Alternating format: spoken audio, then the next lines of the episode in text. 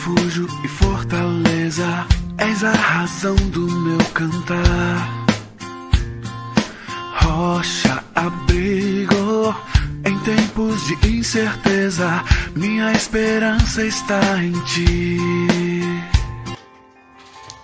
A maravilhosa ação de Deus. Estamos quase terminando o primeiro livro dos Salmos, já que ele é formado por cinco livros. Tem cinco divisões, que vai a primeira de 1 até o Salmo 41. Hoje falaremos um pouco sobre o Salmo 40, esta maravilhosa ação de Deus que promove atitudes positivas naqueles que lhe são chegados. Temos visto muitas pessoas que reclamam, que lamuriam, que vão contra Deus nas circunstâncias mais adversas da vida. E temos que nos perguntar quais têm sido as nossas atitudes diante do cuidado e desta ação maravilhosa de Deus sobre as nossas vidas. Os versos de 1 a 5 desse texto diz que o Senhor age maravilhosamente por aqueles que nele confiam. Essa é, é, é a conclusão que se chega. Que de fato o Senhor age de modo maravilhoso por aqueles que nele confiam. O salmista vai dizer: Esperei com paciência pelo Senhor, e aqui então ele se inclinou para mim, tirou-me de um poço de destruição e mudou a minha vida. Colocou-me nos pés sobre a rocha, pôs uma, uma canção nova nos meus lábios. É, ele diz: São bem-aventurados aqueles que confiam no Senhor. Por isso ele vai concluir: ah, muitas são as maravilhas que tens operado, os teus propósitos para conosco. Não há ninguém que se possa comparar a ti. Quisera anunciá-los e manifestá-los, mas são mais do que se pode contar. Muitas são as bênçãos do Senhor, as, as ações maravilhosas dele sobre a nossa vida, e muitas vezes nós fixamos nossos olhares naquilo que é ruim, naquilo que é doloroso, naquilo que é difícil. Então a pergunta é como então podemos adorar, como podemos é, responder positivamente a esta maravilhosa ação de Deus? Primeiro confiando nele, ok? Mais do que isso, o verso de 6 a 11 vai dizer que a melhor resposta aos benefícios do Senhor é a dedicação da própria vida. Então ele faz aqui uma descrição dos versos de 6 a 11, exatamente como o autor do Novo Testamento Hebreus vai fazê-lo.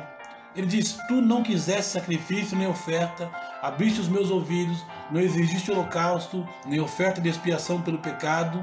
Então eu disse: Aqui estou, no rolo do livro está escrito a meu respeito, gosto de fazer tua vontade, ó meu Deus. Tenho proclamado boas novas de justiça na Assembleia. Ele repete isso no final do texto. Não ocultei na tua justiça, proclamei tua fidelidade, não escondi da grande Assembleia o teu amor e a tua verdade. Senhor, não retire de mim a tua compaixão, teu amor e a tua fidelidade, guarde-me para sempre. E aqui o salmista expressa, dizendo que a melhor maneira de adorar, de proclamar, de anunciar, é a dedicação da própria vida. Mas ele sabe que ah, ainda que ele entregasse a sua própria vida para resolver os conflitos, para demonstrar adoração, isso seria pouco.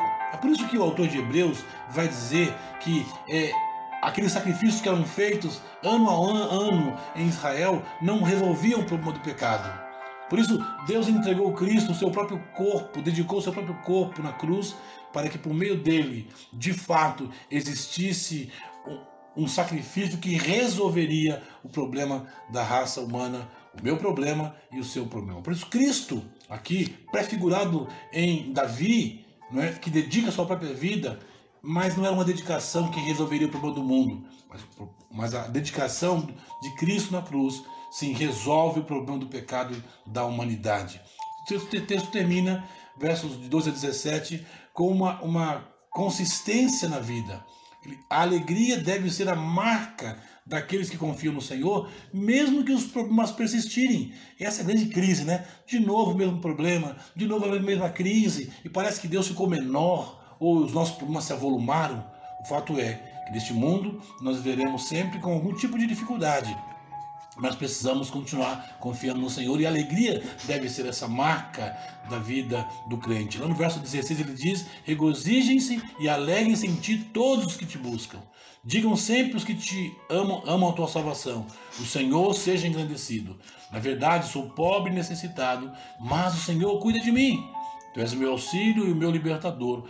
Ó oh, meu Deus, não te demores. Ou seja, ele descreve aqui nos versos 12 a 17 que os pecados continuam batendo a sua porta, os inimigos continuam tentando envergonhá-lo, mas o Senhor é a nossa alegria. O Senhor deve ser a alegria do crente, por isso que ele diz: regozijem-se e alegrem-se em ti, ou seja, no Senhor é que devemos ter a nossa alegria e a nossa busca. Portanto, eh, nós precisamos considerar esse salmo belíssimo, a maravilhosa ação de Deus promove atitudes positivas naqueles que lhe são chegados. Quais têm sido as suas atitudes? De adoração, de louvor, de dedicação da sua vida ao Senhor, de confiança nele, de louvor, mesmo quando os problemas são difíceis, de alegria? Sim, dedique sua vida ao Senhor, porque Cristo entregou a vida dele para que eu e você pudéssemos ter uma vida de respostas positivas a Ele. Que nesse dia Deus abençoe a sua vida e integralmente toda a sua família, em nome de Jesus.